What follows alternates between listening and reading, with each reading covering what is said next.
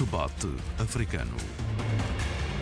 A análise dos principais assuntos da semana na RDP África. Jovens quadros de São Tomé e Príncipe procuram oportunidades fora do arquipélago, deixando o território ainda mais pobre. E se migrarem para o Reino Unido, poderão muito bem ver os seus netos na alta roda da política e da governação. O precedente está criado em Inglaterra e na Escócia. O analista Abílio Neto fala mesmo em nacionais genuínos versus estrangeiros genuínos versus identidades genuínas. Temas para debater. No... Temas... Exatamente. Temos para o debate africano esta semana com Sheila Khan, Tony Checa e Abílio Neto. Eu sou João Pereira da Silva e o debate africano está sempre disponível em rdpafrica.rtp.pt. Abílio explica lá melhor este conceito da genuinidade e das identidades e das nacionalidades. O que é que é isso? Não, há assim uma espécie de, de, de confronto uh, civilizacional uh, e, de certa forma, também cultural uh, por definições e redefinições daquilo que são identidades nacionais e até identidades, digamos que territoriais. É interessante olhar para aquilo que está a passar no Reino Unido e provavelmente naquela que é ainda que é um dos grandes um dos grandes países da Commonwealth, como é o caso do Canadá. E, e, e, e olhando para as Ilhas Britânicas, perceber que os governos dos dois, dos dois países que estão nas ilhas estão efetivamente entregues a, a, a, nacionais uh, que têm origens distintas daquilo que são as origens uh, uh, territoriais, se quisermos colocar a coisa dessa forma. No caso do Reino Unido, já sabemos que está o seu Sunak. No caso, agora, na Escócia, que não sendo um país, pretende sê-lo, e, e, e, tem feito por caminhar uh, nesse sentido, uh, e não sendo, tem todas as competências, quase que como se de um país independente se tratasse. Temos agora o caso do Sr. Am Amsa uh, Yousaf, e já tínhamos, isso é que é interessante constatar, na Irlanda, outro caso muito curioso do seu Leo Varadkar, que é o, o atual primeiro-ministro da, da, da, Irlanda e que já tinha sido primeiro-ministro da Irlanda uh, na legislatura uh, anterior. anterior. Portanto, de, de, de, digamos que de cinco, seis eh, países que não são países ou nações dentro de países que existem nas Ilhas Britânicas, eh, efetivamente eh, metade deles estão a ser governados por eh, filhos de imigrantes de segunda e terceira geração, sendo que dois deles têm relações muito interessantes, porque têm muito que ver com a relação da África e da Ásia via aquele enorme rio e belíssimo rio que é o Índico. Não é? E, e foi através dessa relação de, de, de, do sul da Ásia para a África do Índico que eles chegaram, efetivamente, as suas famílias chegaram ao Reino Unido ou às Ilhas Britânicas e, enfim, fizeram um percurso um percurso normal uh, de uh, cidadania nesses países. O que importa aqui, do meu ponto de vista, isto também acontece um pouco no caso do Canadá, em que não chegou a, a, a, liderança do país, mas chegou-se à liderança de um dos partidos mais fortes do Canadá e um partido sempre uh, apontado uh, a esfiar governo de forma autónoma ou em coligação, como é o caso da Nova Democracia, que é o Partido Socialista do Canadá, que, é, uh, que está a ser liderado já uh, de cinco anos por aqui, cinco anos, enfim, uh, três anos por aqui, pelo Jadmit Singh, Singh que é outra vez um Sikh, e, a assumir grande protagonismo político no Canadá. O, o, que é que interessa, o que é que me interessa aqui e interessa muito é que a Kamala Harris está de viagem pela, pela, pela alguns países africanos. Esteve no Ghana, agora neste momento está na Zâmbia e foi interessante compreender o seguinte: o governo da Zâmbia faz um apelo, uma comunicação ao país, um dos ministros, o ministro, se eu não me engano muito, da presidência, a apelar a população, ou a parte dela e, sobretudo, a oposição, que não se manifestasse eh, contra a, a, Kamala Harris, Harris, até porque ela também tem algo, ou tem muito de africano, e essa é uma das justificações que ele dava. Agora, importa perceber é o porquê das manifestações contra a Kamala Harris eh, na Zâmbia não tem muito que ver com o facto dela ser vice-presidente dos Estados Unidos, não tem muito que ver com o facto dela, enfim, eh, estamos num momento de uma tensão uh, global entre potências que, que, que, levanta paixões, como é evidente, tem muito tem a que ver com a ideia dela mal ter chegado a Acre ter dado uma série de conferências de imprensa e, e, e, em quase todas elas sempre a chamar atenção para a questão dos direitos humanos e, sobretudo, para a questão das mulheres e também das minorias, das minorias de género ou sexuais ou identitárias. E, e isso criou uh, uma série de, levantou uma série de, de anticorpos eh, na Zâmbia, sobretudo no partido da oposição, que é um partido muito ligado eh, a uma série de igrejas evangélicas, e também elas americanas, eh, que reagiram imediatamente, e dizer, colocariam pessoas na rua se a agenda da, da senhora Kamala Harris fosse a promoção de valores que não são valores zambianos, que não são valores e aqui eu meto entre aspas, africanos. Tradicionais. Não, africanos. E, e, e, os valores africanos eh, que têm que ver, fundamentalmente, que é, com uma ideia essencialista ou deles próprios da África, quando na Zâmbia existe uma sensibilidade para discutir e debater estes problemas, até porque num país perto ou próximo, no Uganda, ele tem, sido, tem estado a ser eh, debatido, como também tem estado a ser no Quênia, e o, e o debate é um debate aberto à sociedade, e ele tem-se tem, tem vindo a dar, e a verdade é que existe uma espécie de eh, resistência reacionária para coartar a possibilidade de se debater temas que são temas sensíveis a, a todos da cidadania. Uh, Sheila, o que, é que, que, é que tem a dizer a este Muita respeito? coisa. Eu acho. Bom dia, antes de mais nada. O Abílio começou bem, e há pouco na sua apresentação, o João Pereira, do nosso programa, eu até o disse, era o nosso novo Amin Malouf, uh, estudioso das, das, várias identidades. Amin Malouf, ele próprio, sujeito de uma diáspora que Exato. se ramifica Exato. extensivamente e tem feito um trabalho muito sério porque a, própria, a sua própria experiência o inspira e o ajuda a pensar com muito cuidado e com muita seriedade nestas questões das identidades. Claro que depois o Abílio ligou este, esta, sua, esta sua reflexão com a presença de Kamala Harris, finalmente, eh, em viagem uh, por África, uh, mas eu não vou, eu não quero ir a Kamala Harris para já, eu quero relembrar que também, e antes de começar a minha reflexão, e vou ser breve, que também os Estados Unidos têm ali uma costa mais uh, em Providence cuja comunidade cabo-verdiana, que já uhum. lá está há muitas gerações, tem assumido papéis uh, ao nível da governação local muito interessante, muito ativa. Eu tenho esse conhecimento porque tenho vários colegas que trabalham na Universidade da Brown e que me vão contando a importância da relação entre a sociedade civil, nomeadamente já já nem pensamos só numa diáspora uh, cabo-verdiana, pensamos muito em sujeitos que têm esta consciência que ligam que ligam continentes, que ligam histórias e que ligam narrativas de memória, que é um pouco aquilo que o novo primeiro-ministro escocês veio dizer no seu primeiro discurso após a vitória para o Partido Nacionalista Escocês. O que é que é muito interessante nisto tudo, uh, quando pegamos em Rishi Sunak, quando pegamos no novo primeiro-ministro escocês, e o SAF, é principalmente no discurso de, de, de, do novo primeiro-ministro escocês, é o seu discurso e a sua claríssima uh, percepção e eu diria clarividência. E também prudência histórica, que eu acho que é um importante dizer que, sem ir às questões do passado colonial, colonialista, ele vai dizendo que não há elos de ligação entre estes países e, acima de tudo, há elos de ligação que resultam das estratégias de aculturação, das estratégias de integração, destas, de, das suas gerações anteriores, tanto que ele diz o meu avô ou os meus avós que neste momento não estão aqui presentes, nem nos, sonhos, nos seus sonhos mais selvagens iriam acreditar que duas gerações depois o seu neto estaria aqui uh, a liderar o futuro, este futuro país que nós queremos, e ele diz bem, nós seremos a próxima geração que vai, nós seremos a geração, peço desculpa, que trará a independência a este país.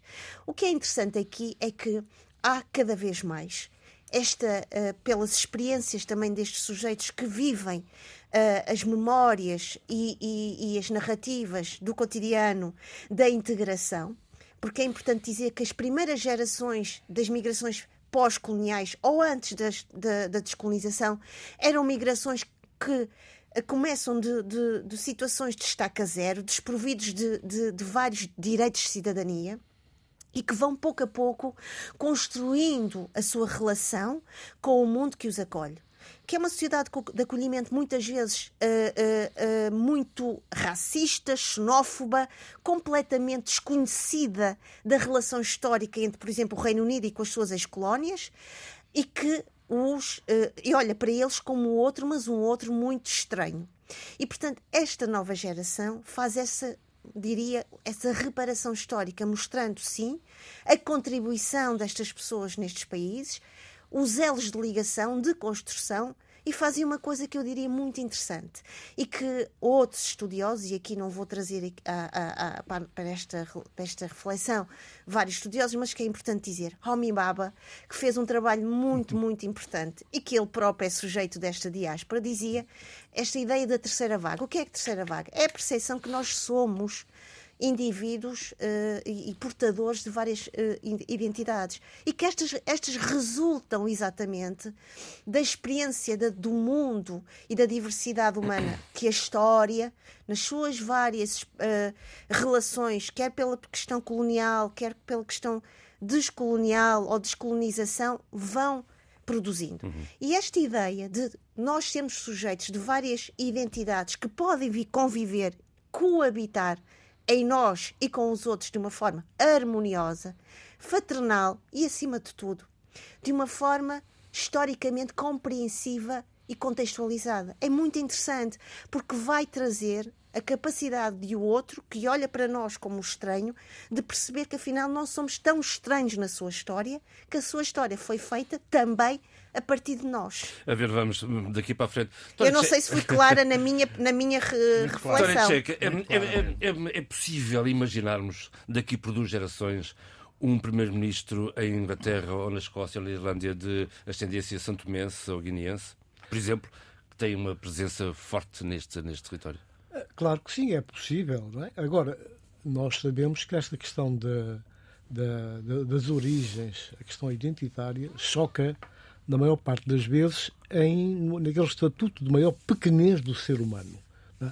Mentalidades tacanhas, mentalidades muito dégagées, ultrapassadas, magoadas, e que normalmente não têm argumentos sãos, não têm argumentos válidos, históricos, sociológicos, se quisermos, que de facto deem cabimento a este tipo de atitude, a este tipo de rejeição. É uma rejeição perigosíssima porque normalmente os movimentos, os movimentos radicais de um lado e do outro, da extrema esquerda e extrema direita, usam-na para levar água ao seu moinho, de maneira que o que importa neste caso é saber qual é a proposta política, qual é o programa político que um, um, um, elemento a este nível, portanto, que vai dirigir, ganhou o Partido Nacional Escocês, o SNP, ganhou, portanto, a primatura, vai ser o primeiro-ministro. Que ideias é que ele tem? E ele adiantou-se imediatamente, não é? É preciso ver que é um homem que, quando, um jovem, quando começou na política, ele fez o seu juramento, a sua apresentação em inglês, logo seguido da língua urdu. Portanto, marcou ali, de facto, não escondeu, não escamoteou, não secundarizou, não teve vergonha das suas origens meus senhores, eu sou este. E fez o seu juramento. Quando indagaram porquê, como, ele explicou as minhas origens. Foi, no mínimo, uma homenagem à minha avó, aos meus. Portanto, depois ele então apresenta o seu programa. E ele substitui uma figura que é a Nicola, que teve carisma na condução do partido, na condução da vida do país, e, e, ele, e ele aparece já com um programa muito concreto, que é independência. Uhum. A nossa geração vai ser a geração da independência. Vamos conduzir a Escócia à independência. Portanto, por, por conseguinte, ele apresenta um programa de desenvolvimento, um conjunto de normas políticas que deixam uh, antever que realmente ele vai fazer algo diferente para mudar um bocado o sistema, os esquemas, inclusive, portanto, a, a linha a eh, política, sobretudo no contexto, portanto, de, todo, de toda a grande nação britânica. Isso aí não tínhamos dúvidas. Temos aqui uma nova versão do Braveheart, não é? João Pereira, posso só, posso só Diga, diga. eh, adicionar aqui um pensamento à- àquilo que o Tony Checa faz disse. favor, Sara, para avançarmos. Eh, então. eu acho que há aqui uma vantagem muito a assinalar relativamente a esta geração e que ele tão bem fez no seu discurso, que é o fato desta geração ter um património sociológico consciente de que, mais do que um político, ele também é um, é um cidadão para qual- eh, que as pessoas olham, identificam-se com ele e não veem nele estes, estes lados abissais de ser o de vir daqui ou dali. As pessoas olham para ele como alguém que pode unir uma nação e como alguém e aquilo e ele no final diz uma coisa. Eu sou a prova, não disse desta maneira, de que não é a cor que conta. Nós podemos chegar até aqui. E, e a capacidade de, de- de um ser humano conseguir ah, ah, convocar no outro ser humano este sentimento de pertença, este sentimento de igualdade, porque somos todos iguais no final do dia, isso é muito importante. E no discurso dele, ele fez de uma maneira sem ser ostensiva, sem querer pontuar com muita eh, verbosidade isto, mas fê-lo de uma forma elegante e de uma forma que eu chamaria de reparação histórica, sem agredir ninguém. Eu quero, eu quero, eu, eu, eu, eu, eu enfim, introduzi aqui o elemento perturbador, que é a viagem da Kamala Harris à, à África, ao Ghana e, e a Zâmbia nessa, nessa, nessa altura, eh, neste, exatamente neste momento, eh, e eu introduzi esse elemento, e não foi por acaso, introduzi exatamente, eh, e, e também introduzi aquela nota de reação eh, de alguns setores, setores Mais fortes e, e- e- importantes na Zâmbia, eh, eh, reagindo ou colando a uma espécie de, de, de agressão exterior àquilo a que, que eles entendem ser guardiões da sua, da sua tradição e, e- que essa e, sendo e, sendo guardas dessa tradição são também eles próprios donos eh, do país enquanto ideia de país e, e ideia de nação independentemente da diversidade de que isso que essas nações eh, são são, são nações são são feitas né, de- de- dessa dessa dessa diversidade que existe dentro das, das nossas nações. Eh, e há ainda quem se atreva a, a- a- a pretender eh, uma espécie de essencialismo genuíno para identificar, eh, digamos que, a cidadania dos seus países. Eh, Quando olhamos para. Há aqui três aspectos muito interessantes quando olhamos para aquilo que está a passar eh, nas Ilhas Britânicas e dos cinco, e dos cinco governos possíveis, executivos, eh, três deles serem por eh, pessoas eh, de origens. eh, não, não, não, digamos que não, nem celtas, nem, nem, nem, nem, nem, nem, nem o que seja, não é? E- mas sim de fora das ilhas. Eh, essa, essa questão de, de, de relação evolutiva com o outro, eu estava agora aqui, a Sheila chamou, chamou o Homem Baba, eu podia chamar o, o, o Dipesh Chakrabarti e, e aquela coisa chamar provincial- Stuart Hall. também, promocionar geral. Mas, mas, mas porquê é que eu não, porquê é que nem sequer é necessário uh, chamá-los? Porque uh, eu olho para essa realidade, olho para essa complexidade e olho também para, para, essa, para essa tensão dentro da África, endógena, da presença incómoda da Kamala Harris por aquilo que ela defende, por aquilo que ela defendeu e disse. Eh, e olho para aquilo que se está a passar em Portugal com o facto eh, de uma cidadã, eh, de uma cidadã de origem, portuguesa de origem angolana, mas também é uma cidadã angolana porque eu conheço, né, a Ossanda Linder, eh, a direita ter criado um partido novo que é a Nova Direita.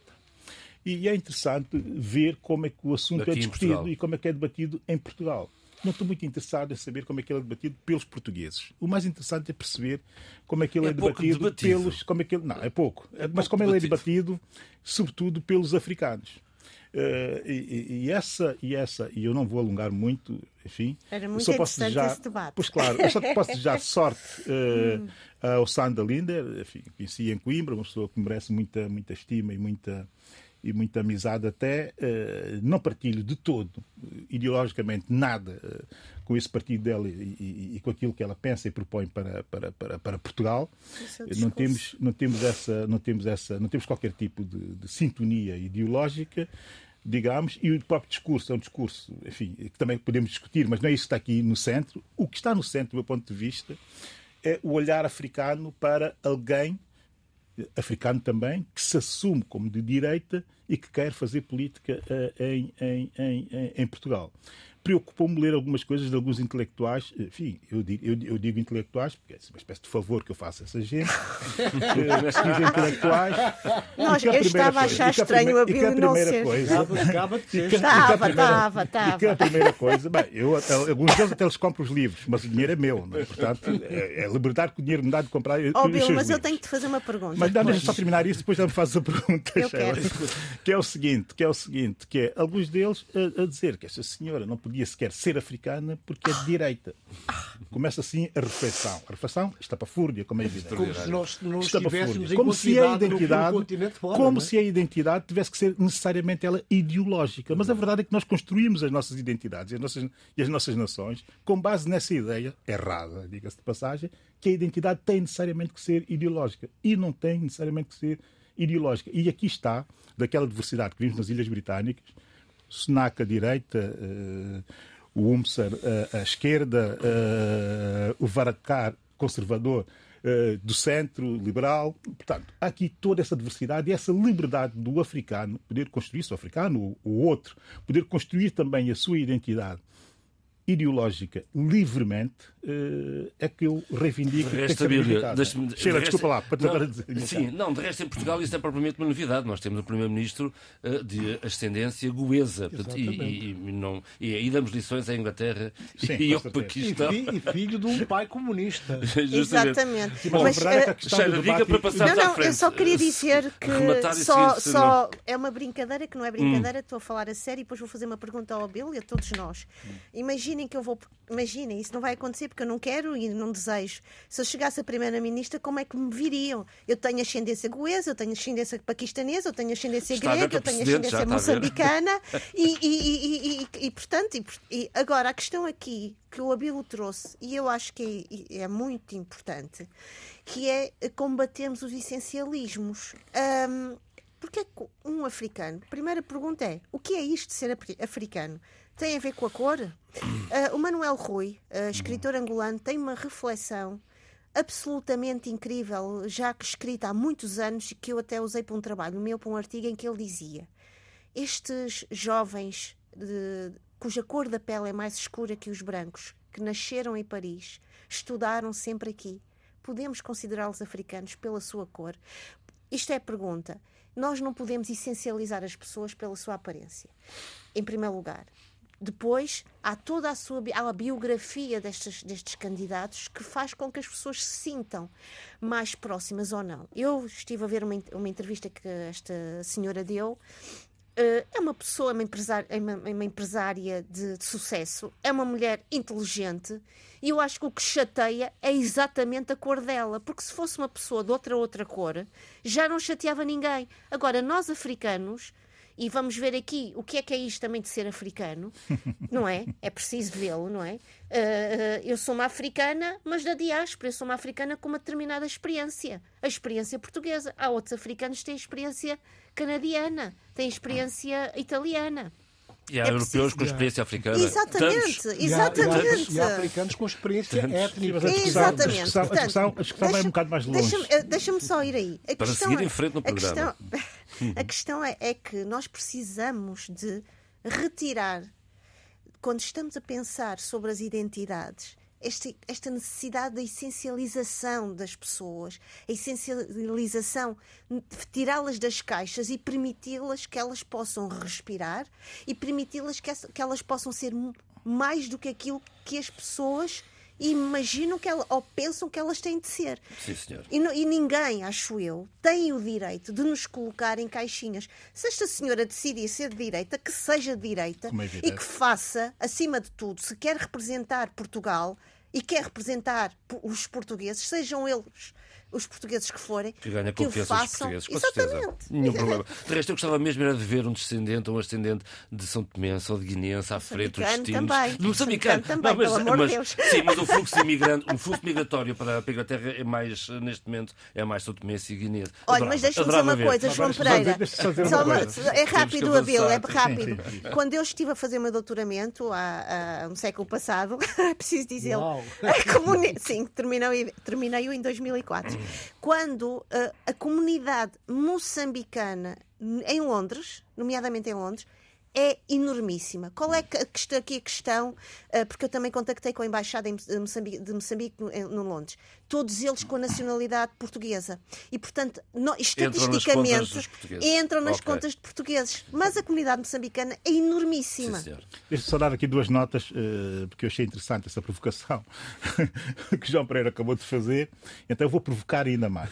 Então vá lá. Eh, que é o seguinte: eh, é muito pouco provável eh, que o, o Sunak, que o Ramsa eh, e até que o, o Varadkar, que é gay, que é gay, o da Irlanda, é muito, o Jagmeet Singh, eh, enfim, tem umas características muito próprias, eh, que está proibido, inclusive, de entrar no, seu, no, seu- no, no seu, no país de origem dos seus pais, na Índia. É muito pouco provável que, algumas vez, que alguma vez eles conseguissem chegar à à liderança do governo na Índia. E essa reflexão tem que ser feita. Como é muito pouco provável, e a tua, e a tua provocação era essa, É contrário. que, que eh, se o São Tomé, se o Guinense, eh, que é seria possível, moçambicano, seria possível chegar ao governo, ao governo, ao governo eh, do Reino Unido, eu, há aqui duas questões que nós temos que colocar.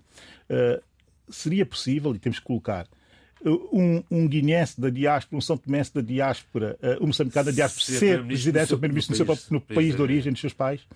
Eu acho que isso é, é mais provável ele conseguir ser primeiro-ministro em Inglaterra do que ser no país dos seus- seus Olha, pais. E essa reflexão é que tem que ser feita. Totalmente Muito bem, contigo. vamos avançar, Sheila. Temos aqui. Sim, António, claro.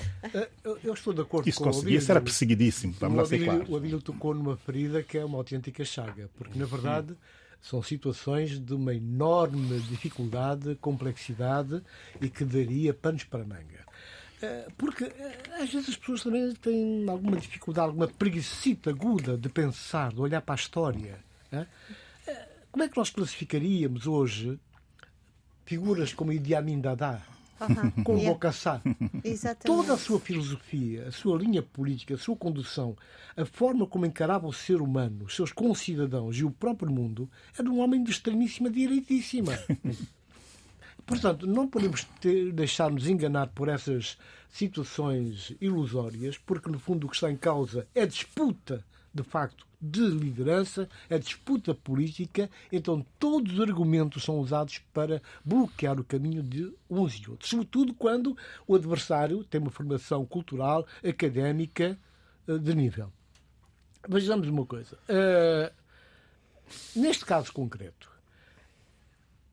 nós, em África, toda a nossa história conduziu-nos portanto, para a situação de uma enorme mestiçagem, interna e externa.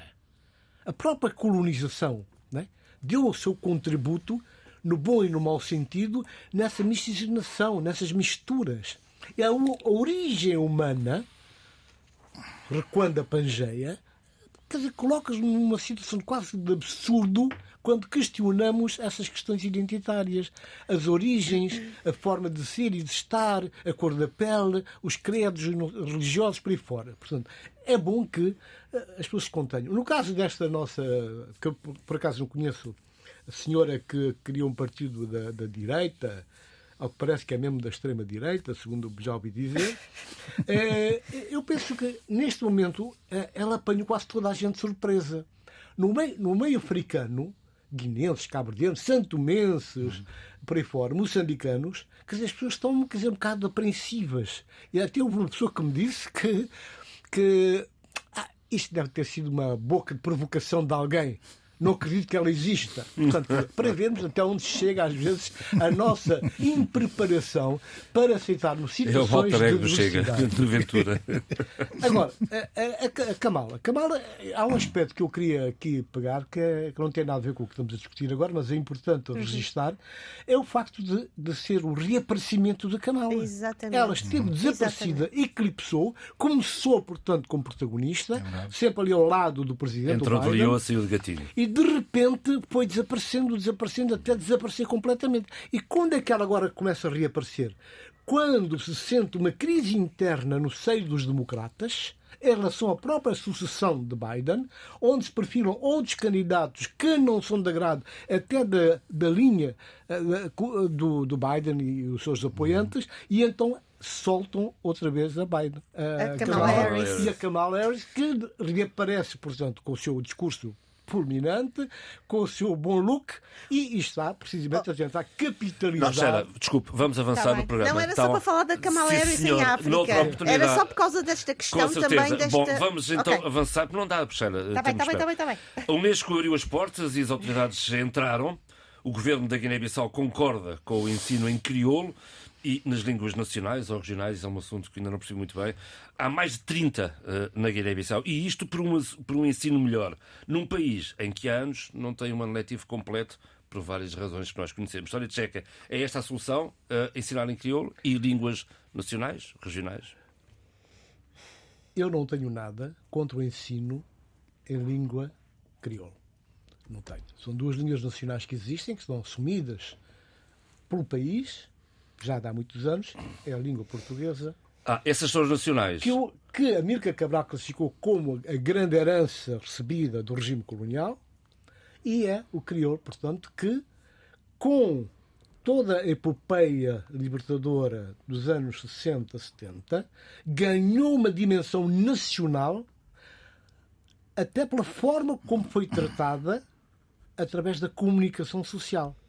Deve-se muito, É o crioulo deve-se muito eh, do trabalho que foi feito a nível da Rádio Libertação e a forma como foi utilizada para unir as diferentes sensibilidades comunitárias, étnicas, como quisermos apelidar, no sentido de se juntarem com essa perspectiva de independência, de libertação. Agora, é evidente que nós sabemos que, portanto, é só olhar para a história e ir eh, a, a, todas as etapas da nossa história naquela sub-região para sabermos que foram vários os grupos comunitários, vários grupos étnicos que se juntaram, que se encontraram ali e cada um com as suas práticas, com a sua forma de ser e de estar, de comunicação, de diálogo e de língua própria. Bom, muitos deles que nós temos na Guiné-Bissau, que são, pertencem até às etnias eh, maioritárias, eh, encontram-se, por exemplo, ali ao lado, no, noutros países, não é? E mantêm a sua língua de base, com, de facto, com algumas contribuições que têm a ver com a sua inserção no meio onde estão a viver, caso do Ghana, e, e, outros, e outros países da África Ocidental. De maneira que não faz sentido, de forma nenhuma, que hoje se queira. Mesmo em relação ao crioulo que eu disse que não tenho nada contra, eu faço parte de um grupo de intelectuais guineenses que já há mais de uma década, década vimos estudando a questão da criolofonia. Temos um grupo eh, que estuda profundamente a questão e que ainda não terminou os trabalhos. Não se pode ensinar uma língua que não esteja devidamente organizada, com regras. Não, é? Se pode, muito menos 33 línguas, é? porque há umas minori- minoritárias, mas que são consideradas línguas, portanto, de grupos comunitários guineenses, não se pode ensinar se não tem regras. Portanto, nós temos de terminar aquela fase de trabalho de, de organização da língua, com as suas regras, com as suas normas, para que, de facto, possa ser utilizada como um instrumento de ensino, de, de aquisição de conhecimento. Bom, eu penso que neste momento o que, o que está a acontecer, a Unesco, desde sempre, não é de hoje, já vinha de trás, não é desta gerência, já vinha de trás há muitos anos, a incentivar, inclusive, os países africanos, no sentido de valorizarem eh, o- as suas capacidades e diferenças culturais, incluindo as linguísticas. Portanto, isso foi assumido, foi discutido, continua a ser discutido. O país que já deu um passo em frente nesse sentido é Cabo Verde. Cabo Verde começou muito depois da Guiné-Bissau e neste momento é o crioulo cabo-verdiano, a língua cabo-verdiana, praticamente. Não há unanimidade. Não, não, não há, não há, não há. O de São Vicente e o de Fogo. Não, isso, isso, isso é Tem até, até outro. salutar que haja diferenças, porque a maneira como eu falo eh, eh, crioulo, como escrevo crioulo, é diferente de um compatriota meu que seja fula, como é diferente em relação ao flupa, ou mandinga, ou enriquece a malanta. língua. Exatamente, portanto, que- tudo isso são coisas a ter em conta. Agora, Cabo Verde, que já tem esse trabalho técnico feito, é? A linha já está construída, portanto, o- todo o bloco que vai servir como ponto de partida para o ensino, para a educação, como tu disseste muito bem, João, quer dizer, há grandes diferenças, há grupos que não se entendem e há quem não queira de forma nenhuma que seja adotada a língua como língua de ensino, a par do- da língua portuguesa. Portanto, em relação ao, ao crioulo da Guiné, ou ao quiriol, a questão é esta. Nós temos que estudar, organizar e ter uma língua devidamente organizada. Não é só? Cada um fala e escreve à sua maneira. Eu posso escrever com X, como posso escrever com, com S, com CH. Pois isso é o que se passa fora. atualmente. É o que se passa a nível portanto, da, da ortografia. Agora, há muito mais do que a ortografia e essas regras têm que ser devidamente discutidas por gente com capacidade e formação nessa área. Não podem ser os políticos a decidir nada disso. Tem que ser gente com formação, com capacidade académica para, de facto, termos uma língua organizada. É uma conversa sem fim, é uma história Não, que se sem repete dúvidas, sem dúvidas. 20 anos a cada 20 anos. é preciso que, de facto, que, se- que haja vontade política e que, de facto, se, possam que se possa trabalhar. Portanto, não é cada vez que há um aperto, cada vez que há necessidade de contornar uma situação difícil que se adivinha, chamamos a questão da, da língua, porque é uma questão da, que nos interessa, vai distrair, vai distrair, outras vai distrair as atenções, eh, eh, ou, ou porque há eleições e há o risco de perder. É preciso mostrar que eu sou mais nacionalista, mais guinense que qualquer outro guinense, venho com a questão da cor da pele, vou dizer que sou da, da etnia maioritária, se não fôssemos nós, ai, o que é que seria disto? Ou vem outro que diz, não, mas na luta de libertação nós somos a maioria, então se não estivéssemos lá, como é que era? Esses oportunismos políticos não podem ter espaço, não podem ter bênçãos e nós não podemos deixar-nos embarcar por qualquer que seja o apetite Sim, senhor. nacional ou. Sim, Sheila, eu depois queria, eu queria ouvi-la sobre o que se passou no Parlamento. Quanto mais tempo Tá falar bem. agora, depois menos tempo É temos breve, para é para muito- seguir. serei Vamos muito embora. breve. É que põem temas tão suculentos e uma pessoa não consegue deixar de ter vontade de pensar alto e refletir. não somos nós que pomos os temas. Esta- Há quem esta- venha com esses temas e nós embarcamos. Oh, Os temas aparecem, tem interesse e a gente embarca. Calma, que isto ainda é uma democracia. Não, não, não. Bem, vamos Não, lá. é- Vamos... E por ser uma democracia que nós embarcamos em temas que sejam suculentos. Não vamos aqui discutir. eh, Sim, pela rama. se- se- Não, mas isto que, o Chega, Tony, isto que o Tony Checa está a dizer é muito sério e muito importante. Esta, esta importância da- da- de uma metodologia de trabalho a sério. Porquê? Porque muitas vezes, muitos destes jovens que saem dos seus países e vão para outras realidades com a língua portuguesa, depois têm problemas terríveis ao nível da língua escrita e falada. Estamos a falar aqui, vou voltar à questão do racismo cultural, do racismo linguístico, porque são muitas vezes alvo de situações de grandes dificuldades, por exemplo, no seio do meio académico. Em que são alvo de. que ouvem, ouvem determinadas eh, observações de colegas e professores, nomeadamente, que os deixam completamente inseguros, em situações de uma grande eh, incapacidade de resposta, porque nos seus países não ocorreu eh, haver esta preocupação de trabalhar metodicamente uma língua e outras línguas e perceber, e aqui vou tocar, Tony Checa, naquilo que tu dizias, deste, deste património sociológico, histórico, cultural e também este património que o Abílio, uma altura, tinha dito, temos que falar da questão dos crioulos da- da- e, e- da criolidade. E como as pessoas são portadoras nas suas relações de todo esta, destes patrimónios, muitas vezes em contacto com outras realidades que não as suas, causa um distúrbio eh, mental. Vamos lá falar disto, é verdade. E Abílio, eu não estou a falar eh, sem. Eu sei, eu não sei, é? eu sei. Pronto. Eh, causa problemas, e é importante dizê-lo, problemas de saúde mental nos alunos. Eu tenho conhecimento de alunos de, uh, de africanos que estão nas universidades nossas portuguesas têm problemas de depressão, têm problemas de insegurança, que afeta terrivelmente as suas relações, não só com o meio académico, mas com, com, a, sociedade de acolhimento e envolvente, e que muitas vezes, por, por isto, uh, uh, escondem-se nos, nos, seus grupos, que são aqueles que vêm com eles. E é preciso que os nossos países tenham isso também em consideração. Bem, eu, uh, para tudo que foi dito e para tudo que se tem dito e para tudo que dissemos aqui hoje, eu lembrei-me muito rapidamente do, do, do, de um livro que, enfim, que sugeri aqui em determinado momento, mas que entretanto já está traduzido para português, que é o Afrotopia, Afrotopia, Afrotopia do Felwine Sarr, uhum. um grande pensador, provavelmente dos contemporâneos africanos, o mais estimulante, juntamente enfim, com o Achille Mbembe e mais alguns, uh, dizer que esse livro, que eu li muita crítica sobre o livro, muita recepção, muita reflexão sobre o livro, no espaço lusófono, li nos outros espaços também, e, e a verdade é que no espaço lusófono não encontrei essa parte do livro que eu passo a citar. Hoje há que reverter estes termos de debate e deixar de formular as respostas nos quadros estreitos em que as questões foram colocadas há um século e por vezes continuam a ser. De forma mais simples, há que deixar de nos justificarmos, há que responder a diversas injunções, articular criativamente uma proposta africana de civilização que esteja fora de uma dialética de reação e de afirmação. Afirmar uma presença no mundo, no mundo livre de presença uh, em si, ser com a maior intensidade, expressar-se e propor ao mundo o seu ímpeto vital.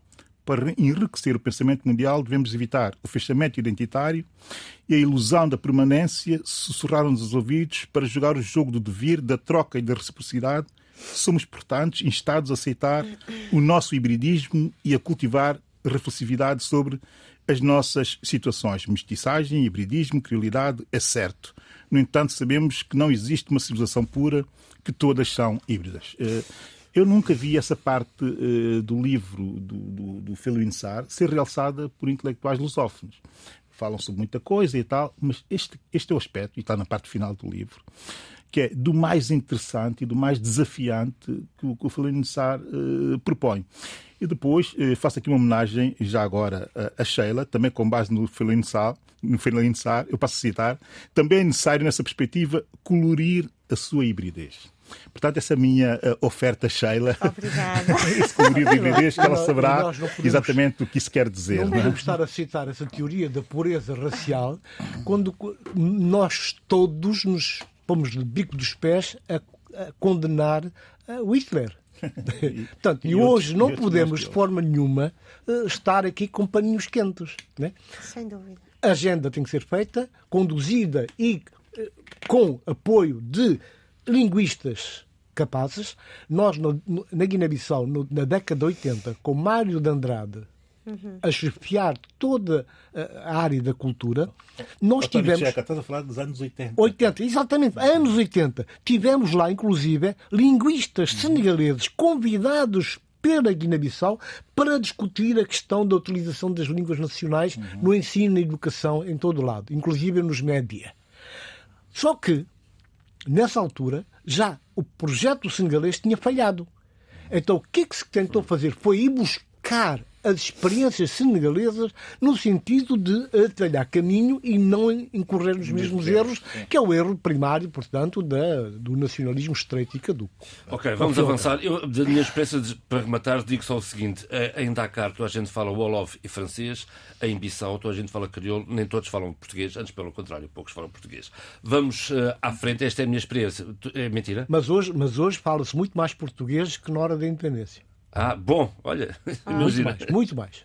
Muito bem, vamos avançar então a Moçambique. Sheila, o que é que se passou esta semana no Parlamento com a alteração da marcação da data das eleições? Passou-se o seguinte... E o que povo, leituras faz disto? O povo no poder e essa, essa cidadania ativa e essa cidadania que, que, que, que crítica e que, e, que se, e que se mostrou forte e eu concordo com a Fátima Mimbiri que, Mimbiri, que diz fez uh, hoje é um dia histórico porque a oposição na Assembleia da República levantou-se uh, reagiu fortemente uh, isto porque houve uma alteração uma revisão pontual da lei que que reduz de 18 para 14 meses e não para 15 a alteração eh, das eleições, o prazo de marcação das eleições para Presidente da República e para os deputados da Assembleia. Claro que isto, eh, eh, a Renam, que foi a oposição mais interventiva e que esteve lá com, com os cartazes, e acho que todos nós vimos o que aconteceu na Assembleia criticou fortemente, diz que isto é, uma, é como rasgar uh, não só a Constituição, mas também esquecer os vários acordos, nomeadamente o Acordo de Maputo, com e Filipe Nyusi, e pediu a Filipe Nyusi algum cuidado e quando ele retornar dos Estados Unidos, da ONU, onde esteve esta semana, em que ele, real, em que ele curiosamente, ironicamente, nesse mesmo dia, está a falar para a Assembleia das Nações Unidas, no âmbito do Conselho de, de Segurança, a falar da necessidade da confiança histórica do que é que aconteceu entre a FELIM e a RENAM e a pedir que esse, e a dizer que essa confiança histórica foi necessária para toda a estabilidade de, de, e coesão uh, em Moçambique. E o que aconteceu aqui é Uh, e lembrei-me logo do Tony Checa, é começam a ecoar os perigos do, da possibilidade de mudança, porque há uma maioria parlamentar, de uma mudança uh, da Constituição para um terceiro mandato. E aqui eu gostava de dizer o seguinte: acho que a Renamo esteve muito bem nos vários debates, nomeadamente ontem assisti ao debate na STV informativa, noite informativa. Achei que o, um dos representantes da Frelimo foi absolutamente demagogo, uh, veio dizer que não, isto nós não vamos nada alterar a, a Constituição, vocês levantaram-se, vocês não, tão, não têm capacidade de ser oposição. Não. A oposição finalmente mostrou-se que é oposição. Mostrou-se que tem capacidade de dizer chega, não basta de brincarem com a nossa cara. Afinal, não gostava nada, não. E a verdade é isto. Depois houve aqui uma coisa que eu achei absolutamente puéril. Ai, vocês vieram aprove um aproveitamento. Vejam bem. Agora, não ligaram nenhuma ao Zagaia. Nenhuma. Nomeadamente o nosso Presidente da República. Depois, a Frelimo vem dizer isto. Há aqui um aproveitamento político das palavras da Zagaia, povo no poder. Exatamente. A Zagaia o que mais queria, se a gente se recordar, era uma cidadania que fosse capaz de falar. E finalmente, Renamo e MDM falaram. E acho bem que haja realmente esta reação. Agora, não sei, terminar, finalmente, isto dava pano para uma hora daria, de trabalho. De era se, tivéssemos, não, é? não tivéssemos dado tanto tempo como outros. Uh, mas para dizer que uh, gostei. As coisas suculentas. Apreciei. Exatamente. Vamos colorir essas coisas. Gostei muito da reação, nomeadamente da Renamo. Achei, achei que o MDM podia ter sido também mais uh, palavroso, e aqui acho mesmo palavroso, uh, porque é preciso, nós precisamos de uma excelente e uma forte oposição. Há aqui, só, só para pontuar, faz-nos falta duas pessoas na nossa democracia moçambicana. E uma delas vamos falar agora a seguir, imagino. Uh, Faz-nos falta pessoas como Pascoal Mucumbi, que faleceu recentemente. Uh, teve uma enorme uh, contribuição para a construção da Frelimo. Uh, foi um, durante ainda durante o, o, o, processo de libertação nacional, esteve na Argélia, trabalho, fez parte de todo um grupo de pessoas que trabalharam para a libertação nacional. Após a independência, foi ministro da Saúde, porque ele uh, formou-se em medicina em Portugal e em França. Depois, uh, na década de, 60, de, de, de, década de 80, ministro dos negócios estrangeiros e, posteriormente, uh, primeiro-ministro. Mas teve sempre, e aqui é o seu legado maior, teve sempre a capacidade e a preocupação desta metodologia interna e externa de ouvir, de conhecer o outro. Um minuto para e cada de um. Uh, poder dedicar-se a essa escuta, a essa prudência de escutar o outro, que é uma coisa que a Frelimo hoje não faz. Não sei se, os, se o Sr. Tony e, e o, e o Abílio querem acrescentar alguma coisa antes de passarmos aos livros. Não, não, eu prefiro ir aos livros e à literatura. Então, vamos aos livros. Força, António Tcheca. Bom, é... livro de leitura. Trago hoje Flor Bela Espanca, Alma ah. Sonhadora, Irmã Gêmea de Fernando Pessoa. e vejam bem, eu quero fazer-vos um convite, convite alargado a todos os nossos ouvintes, eh, para quem embarca numa viagem ao mundo literário de Flor Bela Espanca, alma gêmea de Fernando Pessoa, na pena de um jovem escritor guineense, Amadou Dafé. Olha que bem. Amadou Dafé, que nasceu numa tabanca perdida no norte, perto da fronteira da Guiné-Bissau, e que hoje tem vindo a revelar-se como um dos maiores escritores em língua portuguesa na Guiné-Bissau.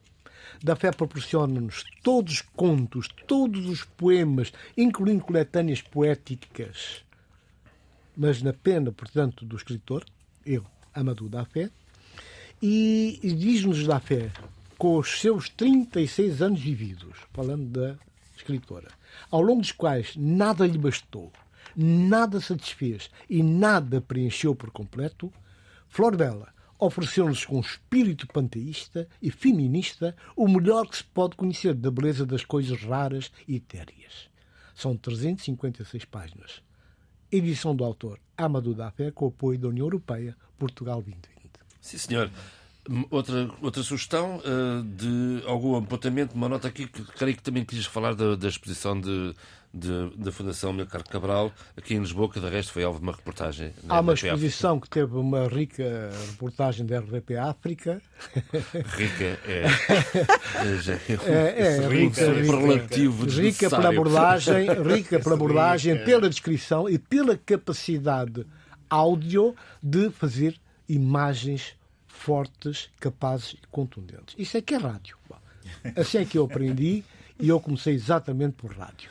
Uh, portanto, essa exposição no Palácio Baldaia é uma rica exposição, merecida e para gente que merece, vale a pena lá ir e ver com olhos de ver.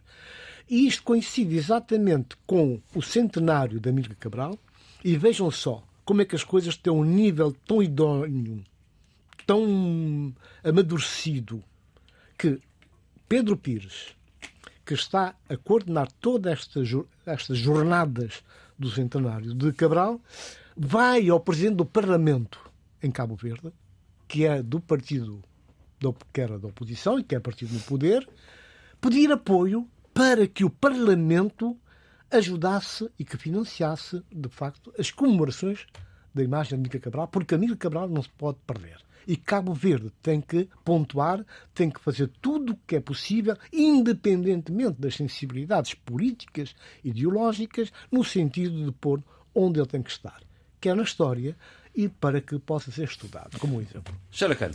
A Sheila hoje vai sugerir, pelo fato do que se está a passar em Moçambique, um romance belíssimo, não muito lido, infelizmente, uh, deste escritor e, e, também historiador que eu admiro imenso e estimo, João Paulo Borges Coelho.